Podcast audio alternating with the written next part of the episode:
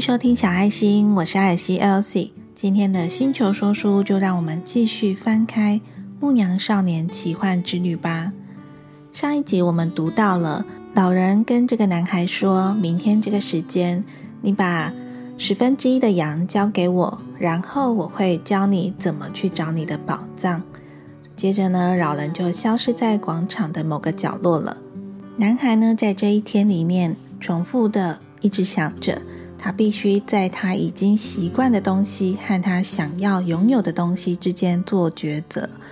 已经习惯的东西呢，就是他已经是一位牧羊人，他已经习惯了他的羊群，他也习惯了怎么利用这些羊群来谋生。但是他想要去找宝藏啊，他想要拥有宝藏。当牧羊人呢，他已经习惯离开他的父亲、母亲，还有他的家乡。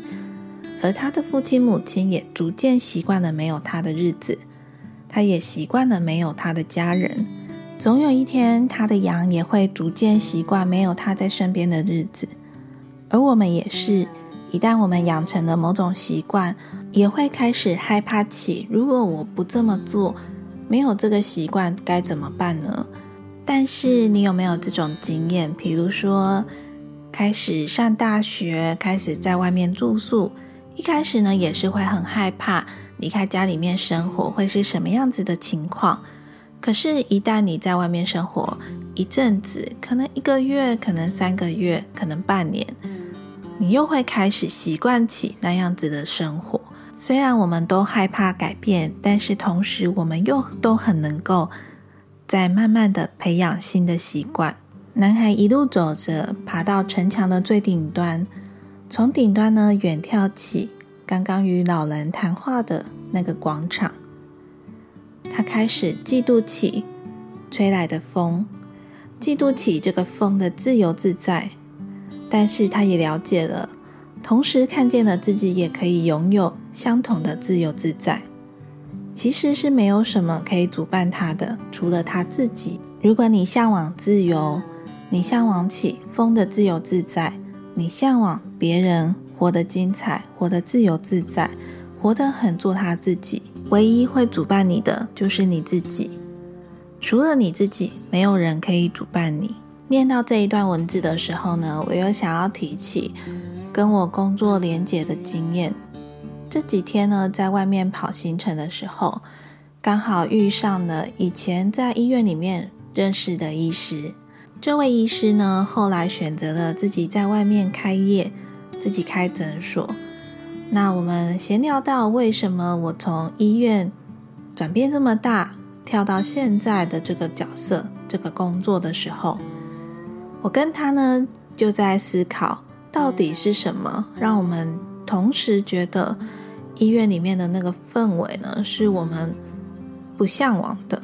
闲聊了许久之后，我们同时有了一个共识，那就是在医院里面的我们都被机器制约了。像我以前在医院是放射师，就必须得待在机器的旁边，因为有机器我才有办法工作。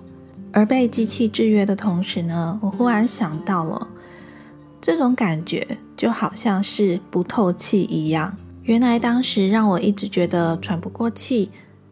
这种感觉就是不透气的感觉，而我向往的其实就是像风一样的自由自在。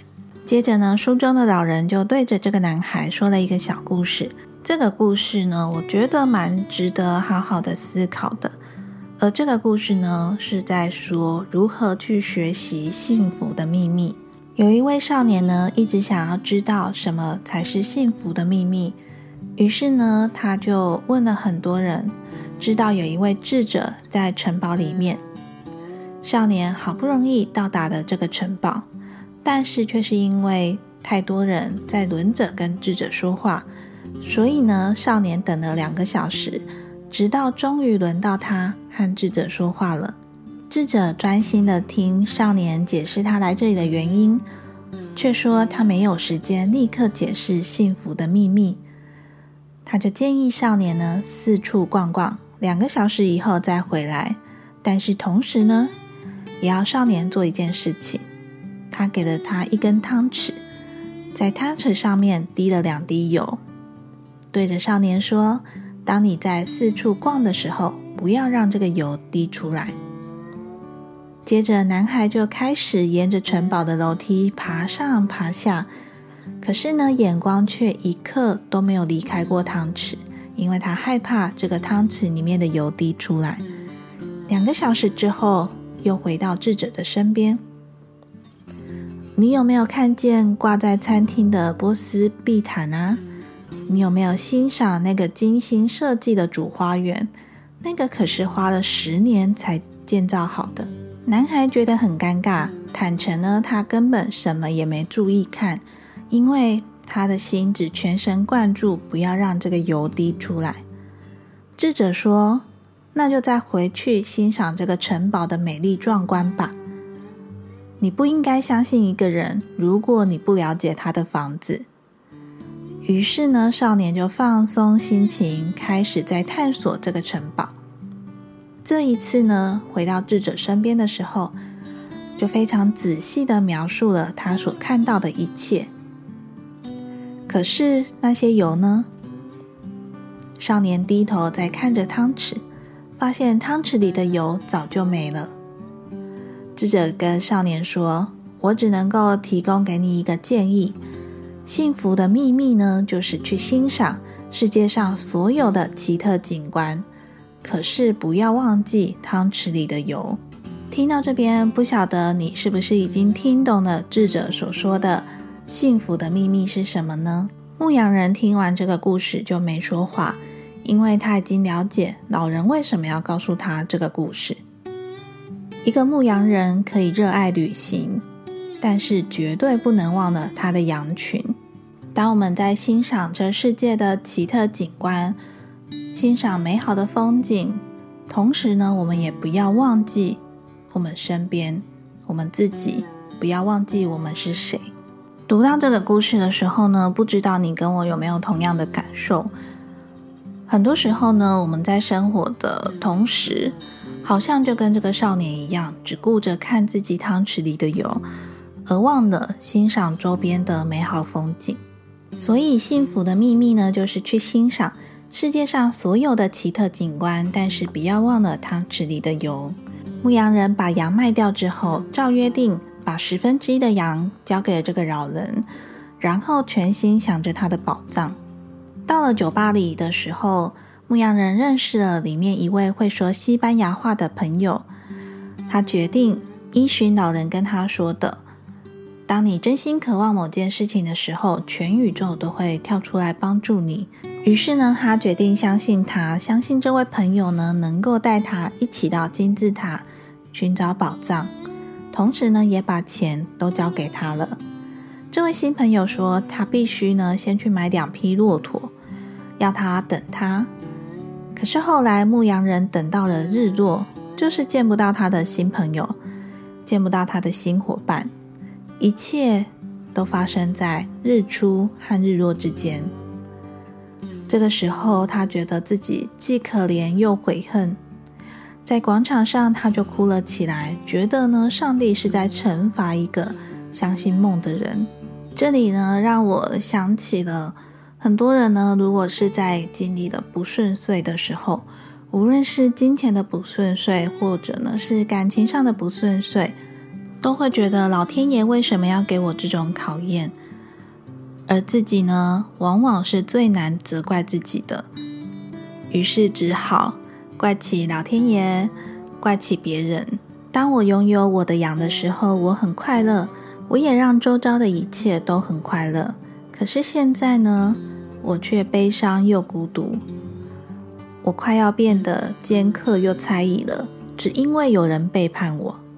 我也会嫉妒那些找不到宝藏的人，只因为我找不到自己的宝藏，而且我会越来越鄙视我自己，因为我太渺小了，还不足以征服这个世界。虽然只是很简短的两三句话，在描述他现在遇到的心境，可是这个两三句话却是很多人在同样面对到这个心境的时候。可能要花非常久的时间来去吸收、来去消化，而遇到这样子的困境的时候，我们能做的就是去消化这些情绪，并且接受它。接下来，牧羊人呢就打开了他身边的袋子，看看自己还拥有什么。结果只发现了一本厚重的书，他的夹克，还有老人给他的两颗宝石。很多时候，我们也跟这个牧羊人一样，总是去看到失去的东西，失去了这么多的金钱，失去了什么？可是呢，却往往忘了回头看看自己到底还拥有什么。虽然这个牧羊人他只拥有一本厚重的书、一件夹克，还有老人给他的两颗宝石，但是呢，在下一集我们就来看看他拥有了。这三样东西，接下来他的故事又会如何展开呢？上一集呢，我们提到了，你知不知道自己的天命是什么？那当牧羊人决定要寻找宝藏的时候，遇到了这位老人跟他谈话的这些内容。今天这一集的故事呢，我觉得都蛮值得好好的去思考一下。那今天提到的故事，稍微做一下整理。第一个就是，男孩必须在他已经习惯的东西和他想要拥有的东西做抉择，因为往往我们都很害怕改变，很害怕脱离这个已经很舒适的地方。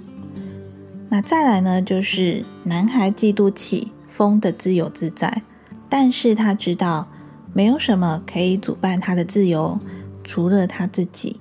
第三个呢，就是。学习幸福的秘密，所以幸福的秘密就是去欣赏世界上所有的奇特景观，但是不要忘了汤匙里的油。最后呢，则是他遇到了新朋友，决定相信这位新朋友之后，却遭受到了背叛，让他所有卖掉羊的钱全部一夕之间都没了。